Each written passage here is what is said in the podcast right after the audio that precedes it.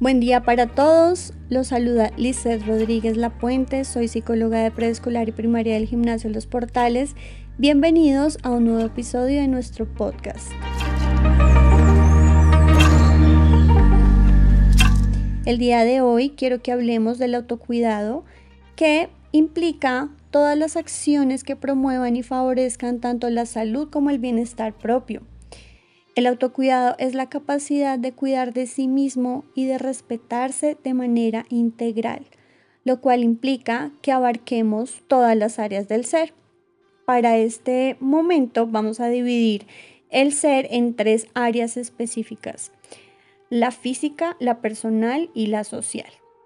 En el área física es importante que generemos hábitos saludables en cuanto a la alimentación, por ejemplo, que implica que nos hidratemos de una manera constante, que incluyamos varios tipos de alimentos en las cantidades adecuadas y equilibrados entre sí, eh, hablando de los grupos de alimentos, para que nos brinden los nutrientes necesarios para el cuerpo. Todo esto también según las recomendaciones de nuestro médico.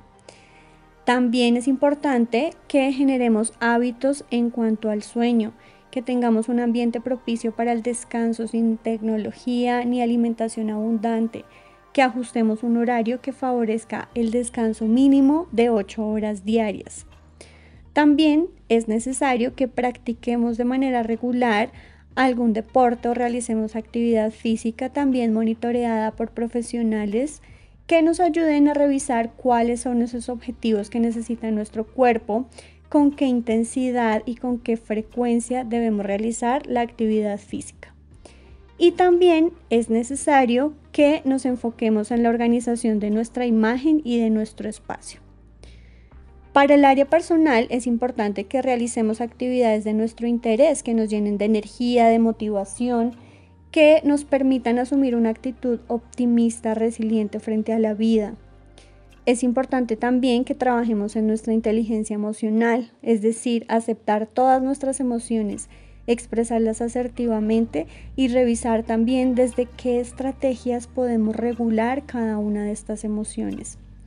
También establecer límites entre nuestras ocupaciones, pueden ser laborales, escolares y la vida personal. Aprender a usar un lenguaje positivo para hablarnos a nosotros mismos y sentirnos orgullosos de quienes somos, identificando nuestras habilidades, nuestras fortalezas, nuestros aspectos de mejora. También es indispensable que conectemos con nosotros mismos, con la naturaleza, con Dios, con el aquí, con el ahora. Y si vemos necesario acudir a algún profesional porque consideramos que necesitamos una ayuda, un apoyo extra a nivel emocional o espiritual, también es necesario que acudamos a esa ayuda. Por último, el área social implica que nos, nos rodeemos de personas que nos hagan sentir a gusto, que busquemos espacios para compartir con nuestros seres queridos, que fortalezcamos todas las redes de apoyo y evitemos el aislamiento social, que interactuemos siempre a partir del buen trato, solucionando problemas desde la asertividad y la empatía. Los invitamos entonces a que inicien un plan de autocuidado en casa si aún no lo han hecho. ¿Qué tal si pensamos en qué necesito hoy para sentirme mejor?